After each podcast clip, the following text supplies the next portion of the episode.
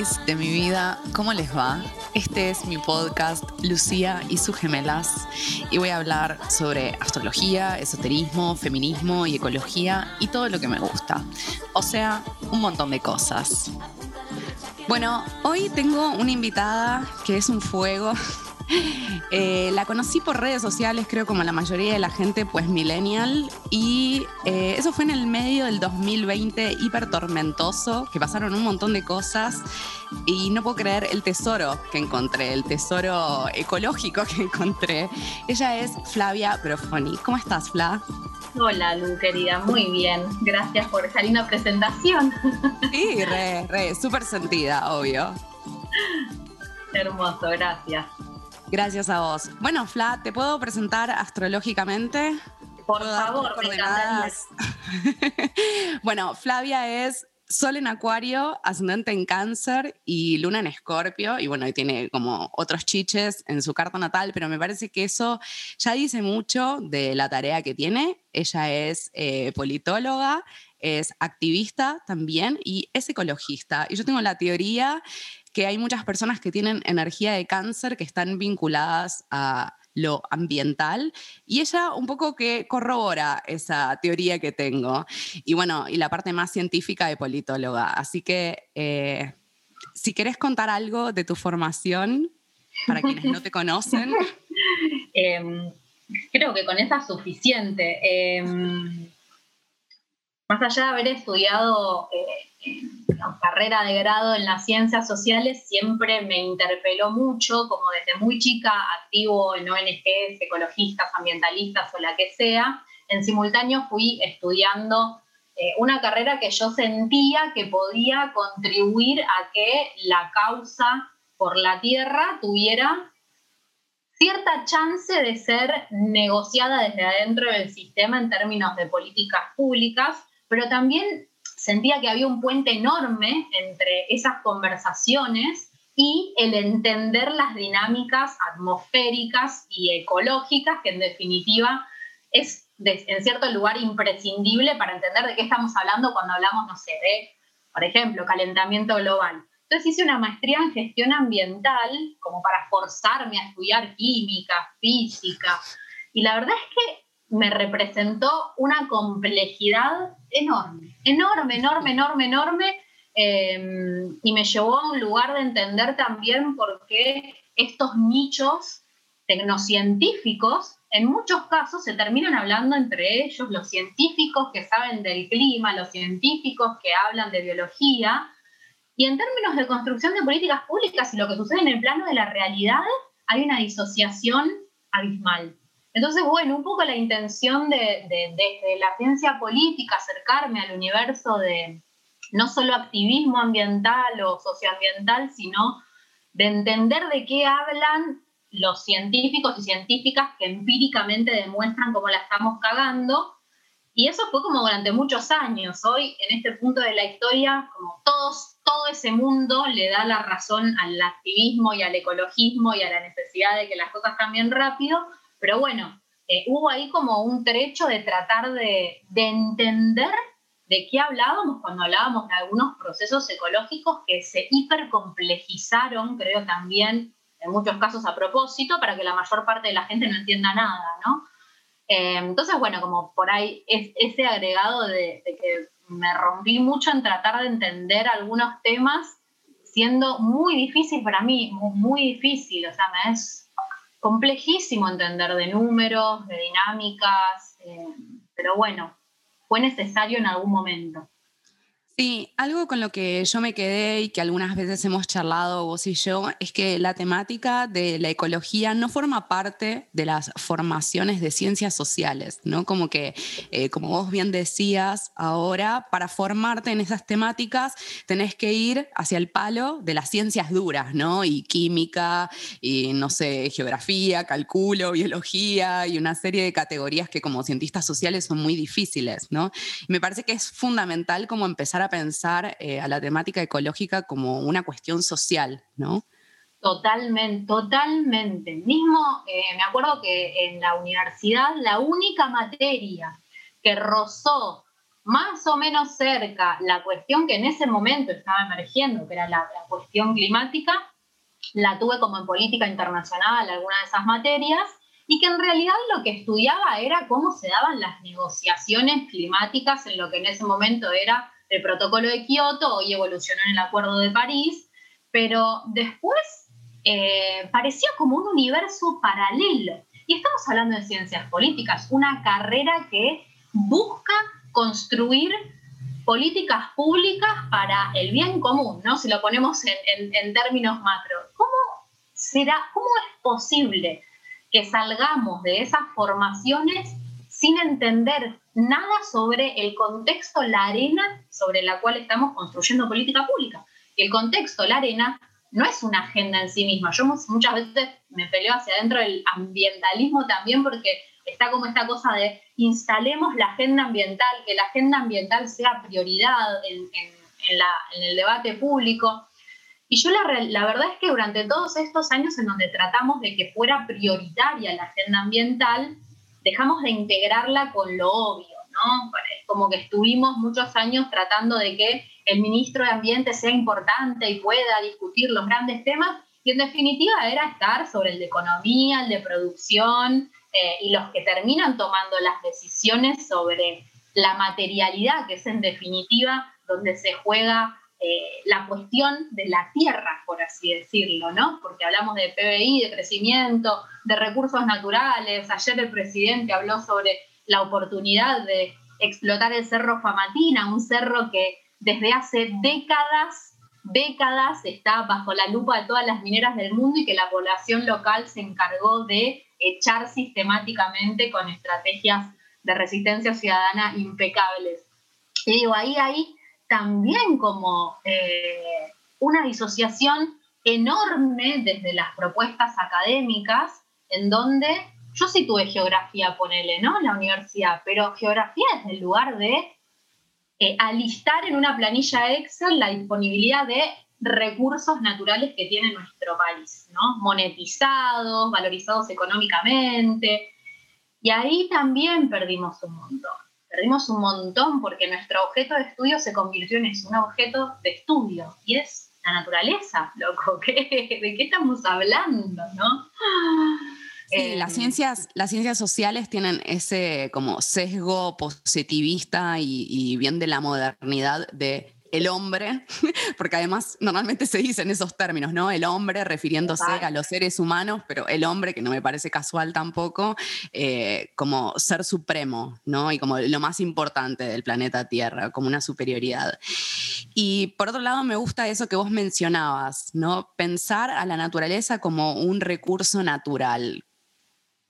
¿Qué tenés para decir al respecto?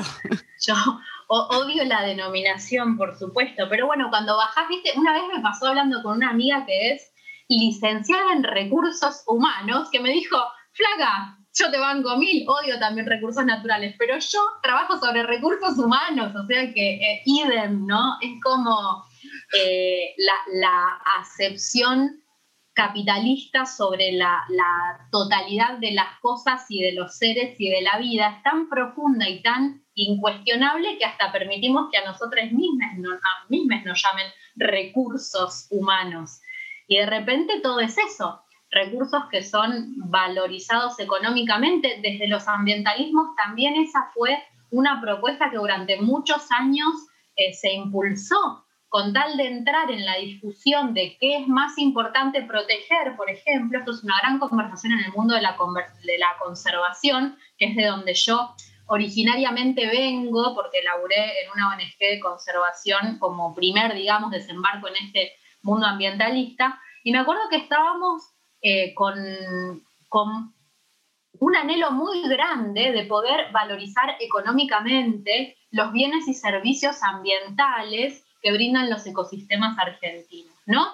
¿Por qué esto? Porque en su momento cuando se discutió el fondo eh, de compensación, que la ley de bosques, que es una ley que ya tiene más de 10 años en Argentina, eh, debía, debía componer en términos de masa de recursos monetarios, había que entender cuánto valía tener un metro cuadrado de bosque nativo en pie. ¿Y cuánto vale tener un metro cuadrado de bosque nativo en pie? Es posible monetizar eso como un servicio ambiental solamente calculando, por ejemplo, el valor de esa madera o de eh, incluso la captación de dióxido de carbono que tiene ese metro cuadrado. Es imposible porque hay valores que trascienden tanto la monetización, digo, son valores igualmente, pero no son monetizables. Desde el momento en que todo se quiere monetizar, perdimos todo, porque perdimos no solo la carrera en términos de riqueza material, que siempre va a tener un peso grande, sino que además perdimos la carrera discursiva y narrativa, porque nos pusimos a un nivel de conversación que no es el que tenemos que tener, que eh, infravalora con mucho eh, nada, algo que es bueno en sí mismo, ¿no? En definitiva, que es intuitivamente bueno en sí mismo. Pero bueno, en esto también tiene que ver con lo anterior, en esto de tener que pararnos desde un lugar empírico, científico, duro, para poder defender eh, la causa ambiental desde el plano racional. Eh, nos mandamos muchas cagadas, nosotros también, digo, yo lo hice, yo hice cuentas, entonces, eh, en, ese, en ese punto, todo ese emoción también víctimas de un sistema profundamente tóxico, profundamente mm. tóxico, desde la génesis en donde lo que vos decís es cierto, eh, el antropocentrismo está por sobre cualquier otra cosa. Sí, no me parece casual que todo ese movimiento filosófico, científico, político haya venido después de la Casa de Brujas, ¿no? De la Casa de Brujas y de la conquista de América. Eh, como que hay un hilo muy potente que une esos dos eventos y procesos históricos. No, no, no es un accidente.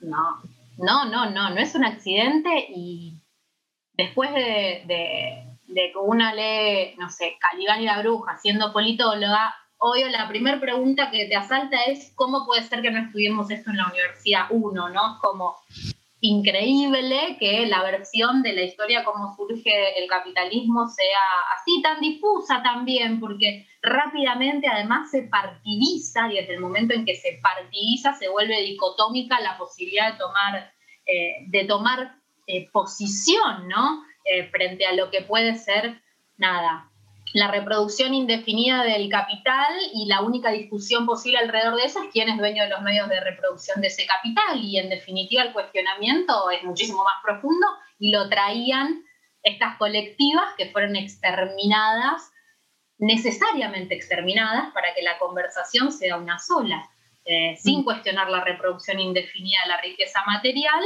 cuestionar simplemente quiénes son los que tienen derecho a hacerlo. Y yo creo que es eh, que explica tantas cosas el proceso de consolidación capitalista a partir de el exterminio de las brujas en Europa y la colonización en, en, en la América Latina y África, que pasarlo por alto ya es tener una visión de la historia muy sesgada, muy sesgada. Y la mayor parte de quienes eh, trabajan en la construcción de, políticas públicas o en, las ciencias hegemónicas, economistas sobre todo, ni de, o sea, esta es una historia que nunca se cuenta, ahí, hiper invisibilizada. Es un, episodio silenciado por completo. Algo que me interesa retomar y que tiene que ver un poco con las discusiones que se dieron durante el 2020 y que probablemente se sigan dando en el 2021, está muy vinculada, como yo siento que es una dicotomía falsa entre eh, una idea de desarrollo y algo de lo que nos acusaron en el 2020, que es este ambientalismo falopa. ¿No? Em, vos hablabas un poco de esto, no en estos términos, en tu libro Extinción, em, y me gustaría saber cuál es tu posición al respecto. Sí, sabes que el tema de ambientalista falopa fue uno de los motivos por los cuales empecé a usar Instagram también, ¿no? Porque hasta que empezó la pandemia yo no, no, no, no estaba en, esa red social y me enojé. Hacías bien, hacías bien igual. o no, qué sé yo, viste, eh, nos conocimos por ahí, con lo cual Sí, sí, sí, obvio, tiene cosas buenas, pero a veces entras en unos nudos mentales y unos problemas que no los tendrías si no tuvieras redes sociales. Sí, yo, sabes que por suerte eh, tengo como una relación, creo, muy sana con, con las redes sociales, pero porque obligadamente como corto todo el tiempo para irme al plano al plano de la tierra y al plano también de la construcción colectiva, que es el espacio que más habito, y todo eso es presencialidad pura, eh, me, es fácil, me es muy fácil como salirme de la rosca. Pero bueno, volviendo al tema del ambientalismo falopa, justo ayer Guille Folguera eh, andaba preguntando, ¿no? ¿Cuál había sido el insulto, el mejor insulto que recibimos el año pasado? Puede ser, claro. Que, que es ese, es muy genial, porque aparte vino de alguien, yo no lo había escuchado, y un amigo que es periodista me dice, mira lo que andan un economista. Claro. Un economista. Sí, que yo lo seguía en Twitter y lo vi y después fue como un revuelo. Que después se arrepintió y todo, eh, y bien arrepentido, porque sobre todo viniendo de un economista.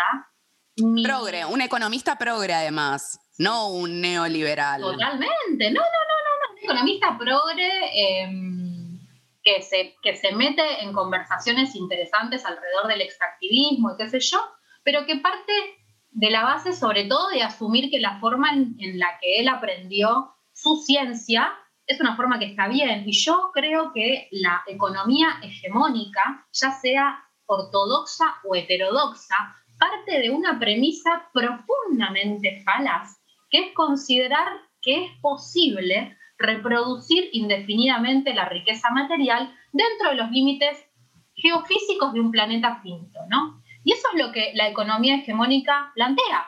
El PBI tiene que crecer, siempre tiene que crecer, siempre tiene que crecer. El crecimiento es un postulado incuestionable para cualquier forma de gobierno. Estés más a la derecha, más a la izquierda, más al... Por donde le entres al sistema, crecer es algo que no se cuestiona. Y en esa rosca de crecimiento infinito, venimos sobre todo acelerando los patrones de destrucción de la biocapacidad desde post Segunda Guerra Mundial. ¿no? Ahí te das cuenta como muy profundamente cómo em, el modelo, el y cuando digo el modelo estoy hablando del capitalismo, ¿no? pero capitalismo entendido como sin profundidad académica, como lo que dice Wikipedia, como reproducir indefinidamente una abstracción contable, que es en definitiva lo que es el capital para Wikipedia, una abstracción contable. Y después de la Segunda Guerra Mundial se produce este proceso que se llama la gran aceleración. La gran aceleración en términos de crecimiento, de sacar a mucha gente debajo de la línea de la pobreza, midiendo eso solamente por ingreso de PBI, digamos, sin considerar ningún otro factor, y en simultáneo que esto ocurre, los indicadores de biocapacidad, es decir, de la capacidad que tiene la Tierra de proveernos de estos bienes y servicios ambientales que hablábamos recién y absorber los impactos de nuestra operación sobre los ecosistemas.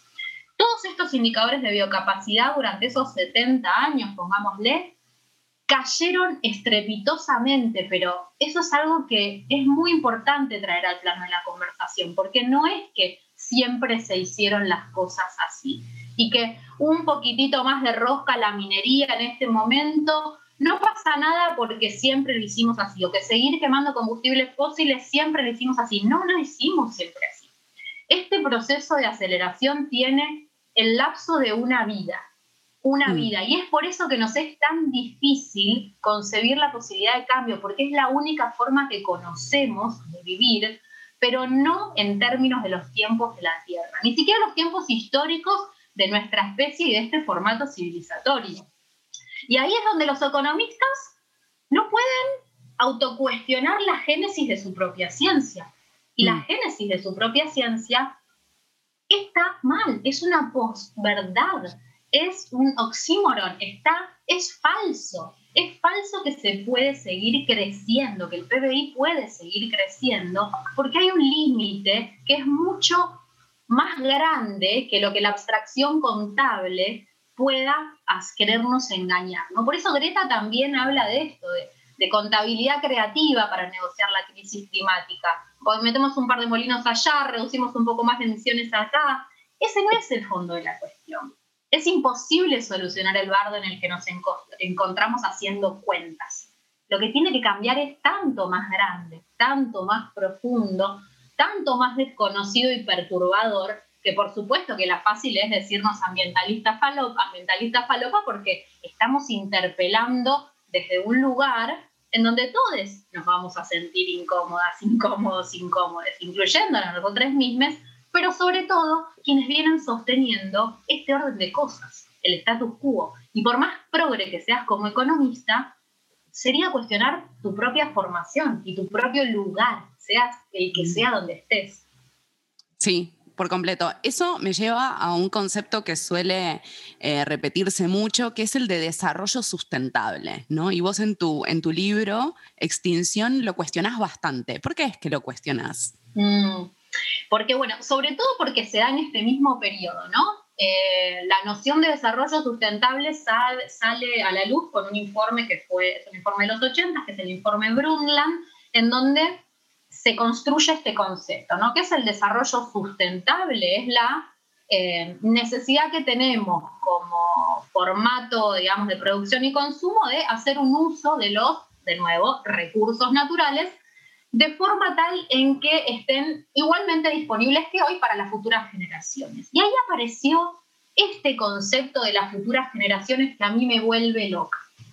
Porque descansando en las futuras generaciones, procrastinamos absolutamente todas las decisiones sustantivas y de fondo que había que tomar hace 20, 30, 40, 50, 70 años y hoy por eso estamos como rumbo a la extinción, porque son decisiones eh, que vienen pateándose para que las tomen las futuras generaciones. Y en el propio concepto de desarrollo sustentable eso está imbuido, ¿no? Nunca se calculó qué significaba hacer un uso racional de los recursos naturales. Está la indicadora dando vueltas por ahí de la huella ecológica, que para mí es uno de los más valiosos porque considera, digamos, no solamente emisiones, sino un montón de otros aspectos para calcular hasta dónde podemos seguir viviendo así o no. Digo, el, el concepto de huella ecológica, cuando aparece, contradice toda la teoría de la sustentabilidad que estaba, que estaba y está vigente,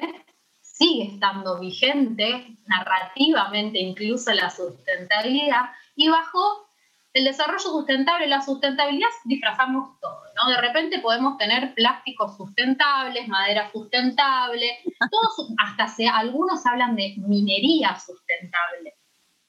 Y cuando digo algunos, estoy hablando de, del presidente para abajo, todos, ¿no? El presidente, el presidente anterior, que fue el que inauguró el concepto, eh, el presidente anterior empezó a hablar de minería sustentable, ¿no? Porque las empresas hablaban, ahora, ¿cómo puede ser sustentable una actividad productiva que es profundamente extractivista y cuyo, si querés que nos pongamos en el mismo orden de la conversación, cuyo asset, que es el recurso natural, no tiene posibilidades de renovarse. Porque, bueno, los que hablan de madera sustentable, hablan de reforestación, bueno, dejan afuera un montón de cosas, pero la sustentabilidad impregnó todo.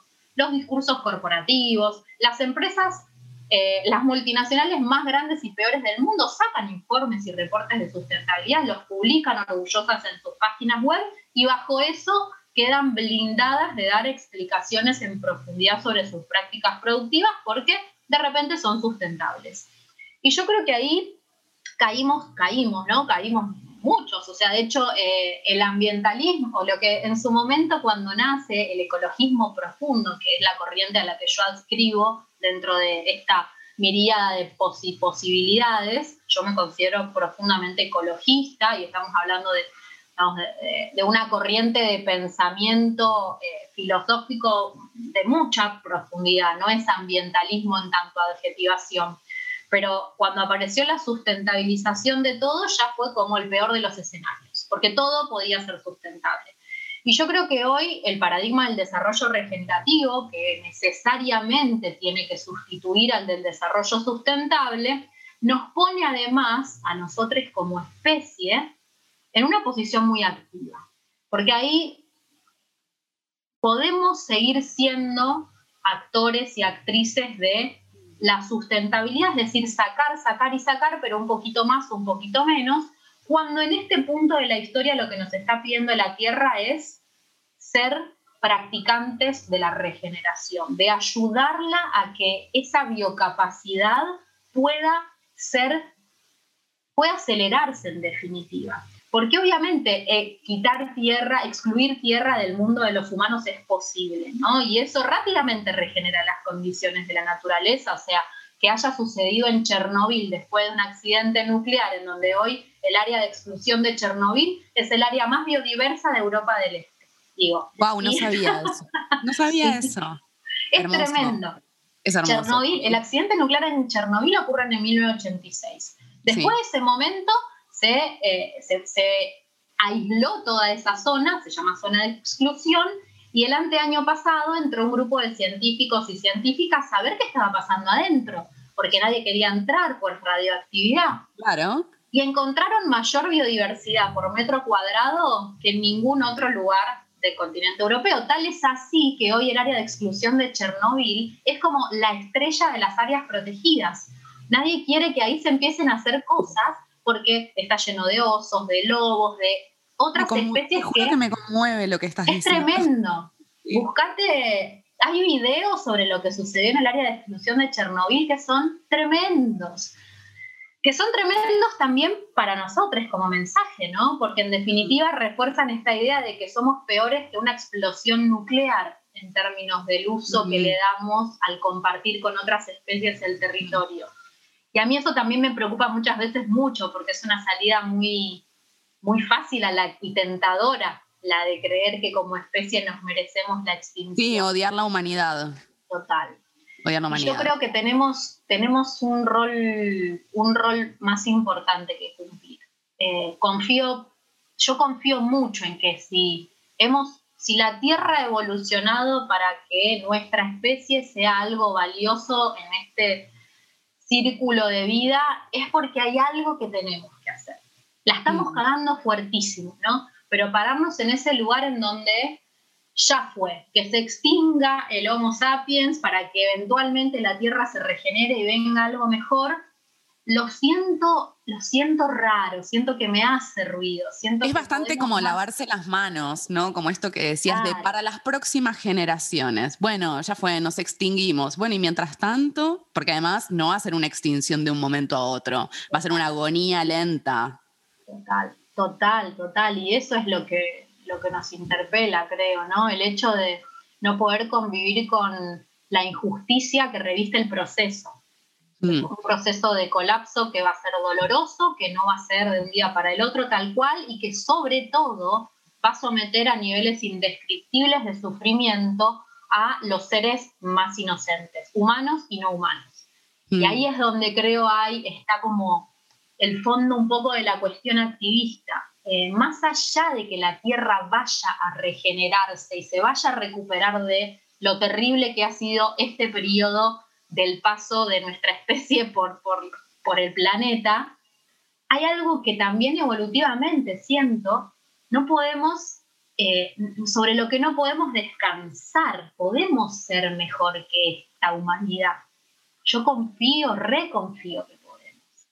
Eh, eh, Fla, vos hablas sobre desarrollo regenerativo. ¿Qué sería eso? Sí como prácticas. ¿no? Sí, el desarrollo regenerativo viene siendo como en las conversaciones así más de frontera del, mundo de la sustentabilidad, por ponerle así, el paradigma que reemplaza al desarrollo sustentable, ¿no? Pero no desde un lugar, yo tomé una formación con una gente muy interesante de un instituto eh, que se llama Regénesis. Fui en 2018 al sur de Estados Unidos, ellos están en Santa Fe, en el límite con México, y eh, vienen del mundo de la permacultura, son casi todos urbanistas eh, y están proponiendo un formato de desarrollo de proyectos territoriales en donde la concepción de ese desarrollo se da desde una mirada muy profunda de la relación que existe entre el territorio y las comunidades, y las comunidades humanas y no humanas. Y en esa interfaz urbano-natural es donde hay que mirar cuáles son los patrones de relacionamiento que les sirven a esas personas en ese lugar, que no pueden ser escalables, como planteaba el desarrollo sustentable, las buenas prácticas, los proyectos pilotos, lo que puede funcionar igual en Bélgica que acá. Eso no existe como tal. Entonces el desarrollo regenerativo lo que viene a plantear es, ok, la, la, la sustentabilidad se acabó porque ya no, no hay futuras generaciones por un lado, somos nosotros y somos hoy, y ya no hay un uso de los recursos naturales. Lo que tenemos que hacer es ayudar a regenerar la biocapacidad, ayudar a que los indicadores de biocapacidad de la Tierra rápidamente levanten, porque el margen de tiempo que tenemos es muy corto. Entonces es un poco esta mirada de dejar de creer que la solución es unívoca y que es simple. La vida es compleja, tenemos que tratar de buscar simplificarla. La vida, las vidas, el pensamiento sistémico lo que propone no es, ok, bueno, esto es una red y más o menos funciona todo así. No, es muy complejo. Que por complejo... Un entramado. No es claro, es un entramado que por complejo no deja de ser uno posible y dos... Eh, necesario, ¿no? Es como funciona la naturaleza con niveles muy altos de complejidad. Pero el pensamiento mecanicista, eh, nada, que gracias a Descartes permeó todo, eh, nos lleva a que necesitemos soluciones lineales porque eso nos deja tranquilos, ¿no? Bueno, de repente tenemos este proyecto escalable y lamentablemente todos los organismos de financiamiento de Naciones Unidas para abajo buscan también replicar eso es, ah, no sé si alguna vez, bueno, yo, he participado de, muchos proyectos, no sé, financiados por el BID y esas cosas, y era como, bueno, no caminen todo el caminito de nuevo, tomen lo que se hizo en Holanda y replíquenlo en Chascomús. Y digo, cito Chascomús porque es un territorio donde he trabajado en un proyecto de regeneración. Entonces, lo que al al sistema le, le, conviene es que vos rápidamente repliques lo que salió bien en otro lugar, que por más de que salga mal van a estar contentos porque demuestra que todo se puede escalar y abona esta idea de que la globalización y el sistema puede ser homogéneo, que podemos homogeneizar la forma de aproximarnos a los territorios y a relacionarnos con la naturaleza porque funcionó en otros lados. Entonces, esta ilusión eh, es absolutamente falaz y es lo que disputa el desarrollo regenerativo. Es, ok, estamos coevolucionando como especie junto a muchas otras y también junto a territorios con muchas particularidades. Entonces, achiquemos la mirada, usemos el telescopio para ver la macro y entender a la Tierra como un organismo vivo, en esto que es el efecto perspectiva que dicen algunos astronautas, pero también usemos el microscopio todo el tiempo para entender qué es lo que les sirve a cada territorio en relación a su comunidad. Y esto es un poco también mi, posición política frente a lo que la representación indirecta y el sistema de Estados-Nación nos proponen, ¿no? Que por ahí venía en otro lado, pero digo, yo opino lo mismo que en este caso, por eso yo no, como, no, no transo más con ningún proceso electoral que vuelva a replicar mecanismos de representación indirecta. Yo siento que la única salida posible a este atolladero es generando mecanismos de participación directa a nivel comunitario. Y cuando digo en Argentina a nivel comunitario, estoy hablando a nivel municipal porque es la escala más chica de gobierno que tenemos. Eh, en mm. donde esas decisiones sean vinculantes. En donde, donde el presidente y el gobernador de Chubut, que ayer dijeron que en Chubut ahora se va a hacer rezonificación para explotar minería, no puedan tomar esas decisiones cuando ya la gente decidió que no. Ya se pronunció, ya se pronunciaron hace tiempo. Exacto. Y se pronunciaron por las vías institucionales. Eso es mm. lo más grave. Nos cuestionamos a nosotros mismos frente a la ilegalidad de algunos comportamientos y nunca jamás cuestionamos a la institucionalidad frente a la ilegalidad de los comportamientos de los funcionarios y los representantes. Em, por eso volviendo como al desarrollo regenerativo que nada que ver, creo que un poco es la mirada sobre todo, la descentralización, la relocalización, el entender cómo funciona cada territorio asociado a su lugar y a partir de ahí planificar un proceso de desarrollo, a partir de ese entendimiento profundo. Sí, eso me lleva a una crítica que se le hizo al ambientalismo en el 2020 en relación a las granjas industriales de chanchos, ¿no? Como diciendo, bueno, esta gente de la ciudad de Buenos Aires que no tiene ni idea de qué es lo que pasa en, no sé, Chaco, Formosa o en la Patagonia, ¿no? Como, eh, obviamente, para desacreditar el reclamo en contra de las granjas industriales de chanchos, ¿no? Em, ¿Qué tenés para decir al respecto de cómo eso que pasó? Porque siento que fue algo como muy trascendental en el 2020 y que sacudió bastante eh, a la Argentina y a la, comillas, agenda ambiental. Sí, totalmente. Eh, mira, justo ayer hicimos una actualización del tema acuerdo eh, porcino con China, pero voy como a tu pregunta más eh, sobre la acusación. Yo creo que es perfecto lo que, lo que hacen los, los representantes del sistema frente a estas expresiones ciudadanas. ¿Qué más fácil hay que preguntarme a mí si soy vegana o no vegana para desacreditar toda la otra bola de cosas que tengo para decir? Es, hmm. lo, es perfecto es el crimen perfecto, es definirnos, definir, yo siempre uso esta frase de quien define el concepto controla el debate, porque también definir en el 2020 al ambientalismo como veganos y veganas es la mejor vía para desacreditar toda la racionalidad detrás de un argumento que es absolutamente sistémico y al que no le podés entrar por ningún lado. Y lo que tengo para decir sobre todo en ese caso es que además fue mentira, porque no éramos nosotros. O sea, yo hablo con Somos Montechaco, con, digo, con todas las organizaciones territoriales que además son eh, víctimas directas de estos modelos. Y lo que sucedió en 2020 es que quizás por primera vez, y eso para mí fue y es absolutamente trascendental, cientos de organizaciones de todo el país y no solo del país, por eso ahora es plurinacional la coordinadora Basta de Falsas Soluciones, nos organizamos inicialmente alrededor de esto, que era el acuerdo porcino con China, que el 25 de agosto nos llevó a la calle por primera vez, y nos organizamos a partir de un caso muy concreto que algunas alas del ambientalismo rápidamente hubieran tomado, digo, antiespecismo y veganismo, pero que en definitiva se cuestionó, se cuestiona y se cuestionará desde el movimiento campesino, desde los movimientos populares, desde el complejo tecnocientífico del CONICET. Digo, el acuerdo porcino con China no tiene aval de nadie, salvo de los laboratorios y de los exfuncionarios ahora interesados en los directorios de las nuevas empresas, porque eso es algo que está sucediendo.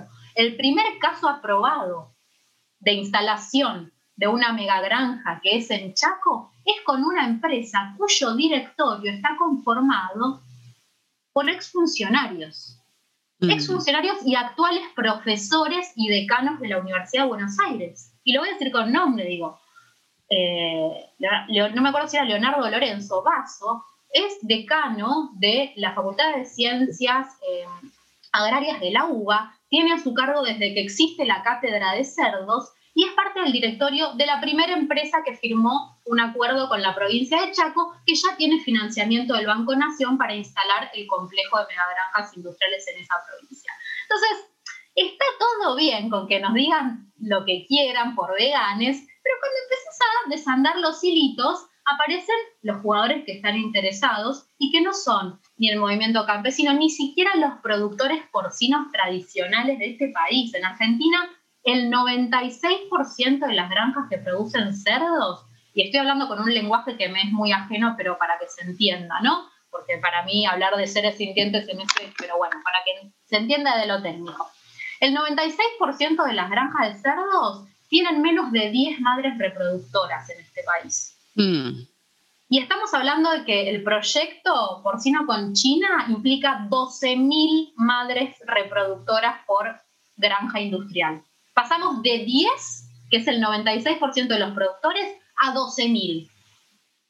Es un nivel de irracionalidad tan profundo que la salida más fácil es decirnos que somos urbanitas de Palermo comiendo tofu mientras, no sé, sí, un reclamo, claro, un reclamo de clase media, básicamente, como suele acusarse a, a, todos los reclamos ambientalistas, ¿no? Como, bueno, vos porque eh, tenés todas tus necesidades básicas garantizadas, acá pasan otras cosas y es completamente falaz eso que se dice.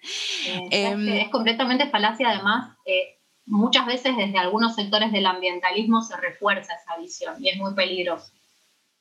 Sí. Em, en relación a esto de las granjas industriales de chanchos, me acuerdo que yo había visto un documento que era oficial y hablaba de, bueno, no sé, una cantidad de agua increíble y qué sé yo, no sé, 150 empleos por granja, ¿no?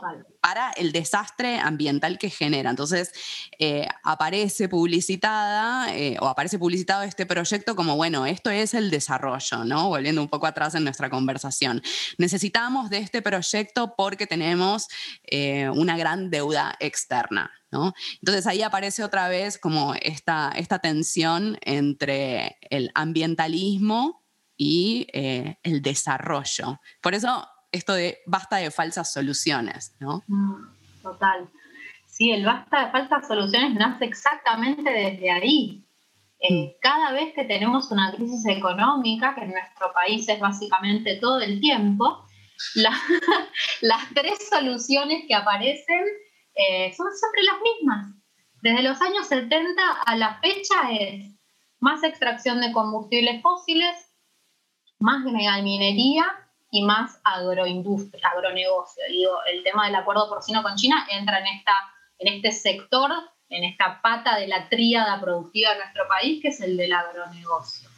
En, en, donde, en donde nada, lo que tiene de diferencial este proyecto es que es el proyecto de industrialización animal más grande de la historia de la Argentina y nos va a determinar como perfil país en muchas otras aristas. Por eso es, es muy grave, es muy grave por el consumo, esto que vos decías, cuánta agua se utiliza, se considera que cada complejo va a consumir un millón y medio de litros de agua por día en zonas por día, por día. permanente en donde hace un año murieron niñas y niños de la comunidad Huichí en Chaco porque no tenían agua y de repente le vamos a dar un millón y medio a la producción, nada, sin remate, es como, este, este tema de verdad, mía, a veces es como eh, haciendo muchas notas para explicarlo, es tan demente todo, tan demente todo, que parece inconcebible estar teniendo que argumentar la carga de la prueba, ¿no? Que es la de siempre. Nos piden, nos cargan con la prueba de que, eh, ¿por qué esto está mal? No, explícame vos por qué está bien. ¿Por qué está bien producir alimentos con venenos? No tengo que explicarte yo cómo están envenenando a cientos de miles de familias en todo el país con su maldito glifosato 2,4-D, atracina, todos productos innecesarios para la producción de alimentos. No tengo que demostrarte yo que la gente se está enfermando. Tenés que demostrar vos que no hace nada eso. Sí, exactamente. ¿eh? Eh, bueno, lo que se dice del otro lado es, bueno, hay mucha población en este mundo y hay que alimentarla y esta es la forma, ¿no? Si no, nos vamos a morir todos de hambre, lo cual otra vez es absolutamente mentira porque la gente se está muriendo de hambre por este sistema productivo, no al revés. totalmente. Hay muchas veces eh, se da con esto un dato de la FAO. Hoy producimos alimentos para 12 mil millones de personas, no llegamos a 8. El problema claramente es que esos alimentos van a alimentar a la logística, con lo cual es absoluta, es un mito, es, yo les digo, es uno de los grandes mitos fundacionales del agronegocio en el mundo, seguir diciéndonos que necesitamos producir más alimentos y eso es mentira, mentira, no hay ningún dato que refuerce esa afirmación. De hecho, hace un par de meses hice un debate con el, el CEO de Singenta, que fue el día que nosotras nos conocimos en Plaza de Mayo, y en el momento en el que, bueno, yo le tiré como una batería de, datos muy grande durante el debate, porque me había encargado de hacer cuentas, y le pedí, ok, Antonio, pasame vos tu data, y yo me comprometo a publicarla. Pasame la data que dice que tu modelo genera más empleos, que tu modelo genera más alimentos y que tu modelo le da más dinero a los productores, que son las tres cosas que yo había llevado con números que no estaban funcionando. Digo, el modelo eh, de producción de alimentos para personas, frutas, verduras y legumbres genera 38 veces más empleo que la producción de commodities de exportación. En términos de costos, duplican los costos los productores que usan insumos de síntesis química versus agroecología y en términos de eh, cantidad de alimentos, mil millones de personas más de las que somos en el mundo. Al día siguiente el amigo me pasó un escaneo, su fuente de información, estamos hablando de CEO regional de una de las corporaciones más grandes del mundo, la fuente de información que me pasó por mail es un escaneo de una revista agrícola de Estados Unidos del año 1998 No, muy cara dura. tremendo. Tremendo. Fue, te juro, no lo podía creer. Yo dije, pero aparte este hombre sabe que yo voy a mostrar eso. O sea, no entiendo. No, no entiendo. No, no entiendo. O sea, todavía tengo pendiente hacer como un posteo o publicar la nota esa porque es toda la fuente de información que me pasó Singenta para validar su posición de producir alimentos con venenos. De no creer. No, no, no, es increíble. Fla, como para ir cerrando un poco, eh, vos hablas sobre desobediencia civil, ¿no? Que este es un concepto que, según entiendo, vino de este pensador mm. eh, Turo. Bien. Eh, Henry Turo. Henry Turo. Bueno. Sí, sí, porque es Toreau. Toreau, un nombre francés. Bueno, em, ¿cómo se vincula con todo esto? Bueno, eh, recién el, término en sí mismo de desobediencia civil es así como rimbombante y desde algún lugar también eh, supongo lo he tomado para que académicamente tenga cierta ascendencia, pero en Argentina lo vivimos todo el tiempo. Lo que Turó en su momento planteó, eres un naturalista eh, y un escritor del 1800, eh, vivía en Massachusetts, en Estados Unidos, y lo interesante del personaje es que venía de esto, ¿no? De, del naturalismo, de un defensor, es de la corriente de los trascendentalistas, en esa interpretación de la naturaleza, en tanto entendernos como parte de algo trascendente también. En un momento empezó a cuestionar también la dinámica de la política en su ciudad. En ese momento, en 1848, Estados Unidos estaba en guerra con México y estaba discutiéndose la abolición de la esclavitud, pero el gobierno de ese año estaba en contra de la abolición. Entonces el tipo dice, para, yo como ciudadano, más allá de mi acto de votar, ¿con qué otras acciones estoy validando decisiones de mi gobierno? Y la primera que le salta la ficha es, bueno, básicamente con mis impuestos. Yo al financiar esta estructura institucional, estoy diciéndole que lo que están haciendo está bien. Y yo creo que está mal. Yo creo que es injusto que sigamos esclavizando personas. Yo creo que es injusto que invadamos el territorio de otros países para ganar más kilómetros cuadrados. Entonces deja de pagar los impuestos. Lo meten preso. Y desde la cárcel estuvo un día solo, por eso igual, ¿no? Para no hacerle tanta, tanta oda a Turo, que está todo bien, pero bueno, no fue para tanto, ¿no?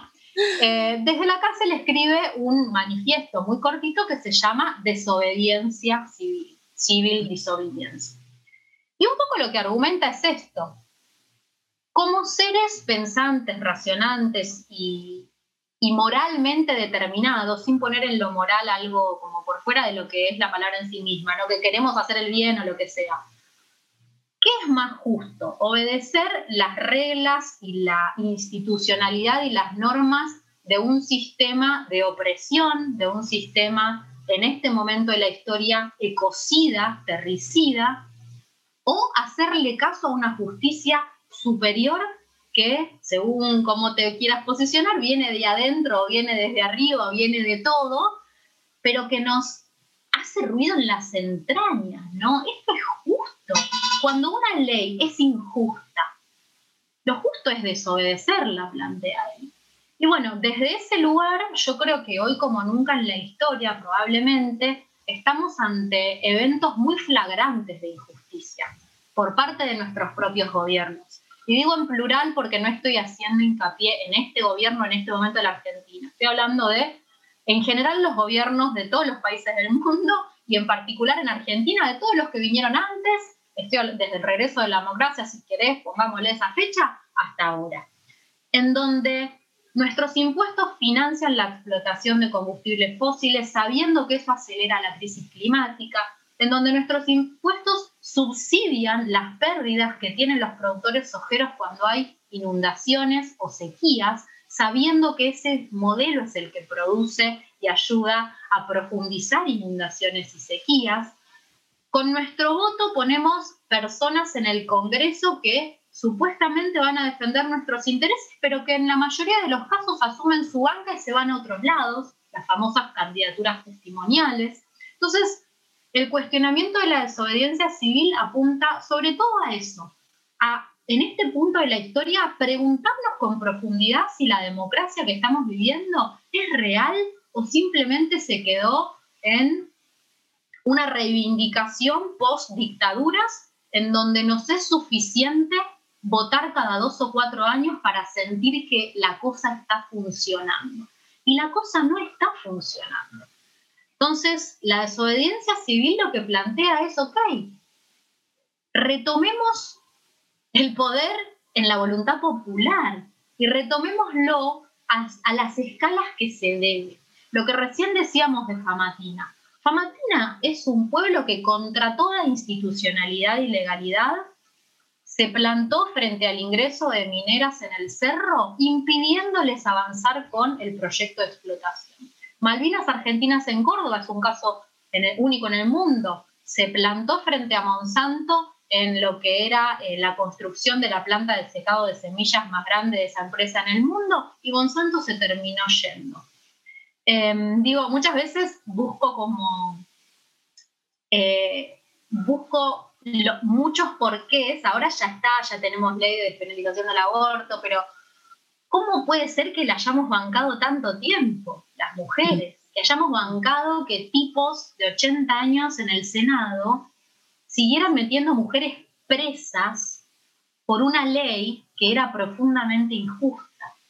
Mm. Eh, y hoy hay tantos de estos casos que mi sensación es que la desobediencia civil como estrategia para el cambio es la única vía porque es la que cuestiona toda, toda institución en este punto de la historia es patriarcal, me dijo alguna vez mi, mi bruji con la que me atendía eh, hace un par de años. me acuerdo que me había regalado un, un tríptico la primera vez que la fui a ver que decía, por un lado, toda institución es patriarcal, por otro decía, nado con tiburones, cuando gozamos laburamos mejor. Y yo es como, es un triple mantra que todo el tiempo me vuelve al plano de la conciencia.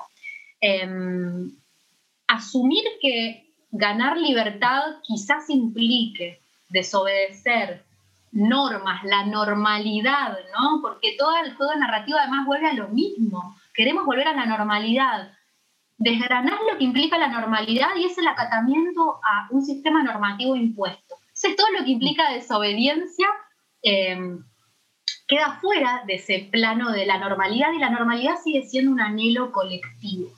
Por eso el valor de cuestionar la justicia de las cosas creo que es en este año sobre todo como arriba, a tope. Tipo, no te comas una.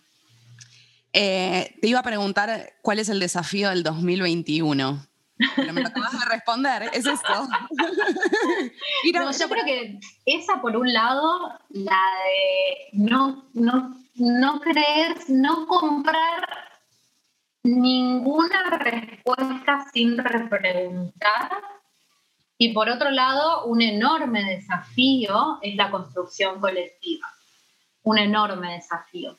Eh, el más difícil de todos, eh, no sabemos vincularnos, no sabemos, eh, no, no tenemos referencia a un astrólogo por ahí también, y que en las organizaciones socioambientales es el germen de la ruptura. En mm. todas las organizaciones, digo, es, es, el peligro más latente al del que se beneficia muy fácilmente el sistema de opresión, ¿no? Porque es muy difícil construir colectivamente se nos juega todo, se nos juegan las ideologías, se nos juega eh, lo que hemos decidido que es nuestra vida en términos vinculares, se nos juega los egos, se juega todo, ¿no? Y a veces pareciera que es más fácil poner al enemigo grande en, en Monsanto, en Bayer, es algo que yo también hago mucho, pero también habito muchos espacios de construcción colectiva y es como un laburo complejísimo, complejísimo, pero que cuando nos sale una bien, lo que se siente, nada se parece, nada se parece. Es como, no hay, no hay energía posible que sea más grande, más enriquecedora, más nutritiva, que es la de la conquista de derechos colectivos. Así que creo que reba por ahí. Sí, eh, astrológicamente estoy completamente de acuerdo. 2021 es un año súper acuariano, así que va por el lado de las organizaciones colectivas. O nada, o muerte. Te escuché decirlo por varios lados y me encantó, no podría estar de acuerdo, más de acuerdo digo. Sí, sí, sí, sí, re por ahí. Bueno, Fla, muchas gracias por esta charla. Increíble. gracias a vos, Lu, gracias. Y gracias por traer también esta conversación a estos otros mundos en donde, eh, haciendo alusión al Ejército Zapatista Liberación Nacional, ¿qué queremos? ¿Qué es la alternativa al capitalismo? Definitivamente eso, un mundo en donde quepan muchos mundos. Va por ahí. Sí, por el lado de la diversidad, ¿no? Eso vos también lo decís, que la naturaleza es diversidad, es eso. Bueno, gracias. En la naturaleza la homogeneidad es muerte. Exacto. Muerte. Exacto. Ah, Las anomalías permiten la evolución. Bueno, me quedo con un montón de data procesando, como siempre que charlamos, obvio. Bueno, vamos a seguir charlando, así que Obvio, por supuesto. Por supuesto. bueno, gracias, Bella. Muy linda. Gracias a vos. Bueno, Hemos llegado al final. Gracias por estar ahí y por compartir este podcast con tu gente querida. Quiero contarte que el trabajo de edición de este podcast está a cargo de mi querido amigo Alejo Lafogianis y la cortina musical es del tema Portales de Calima. Un abrazo muy grande, les quiero infinitamente.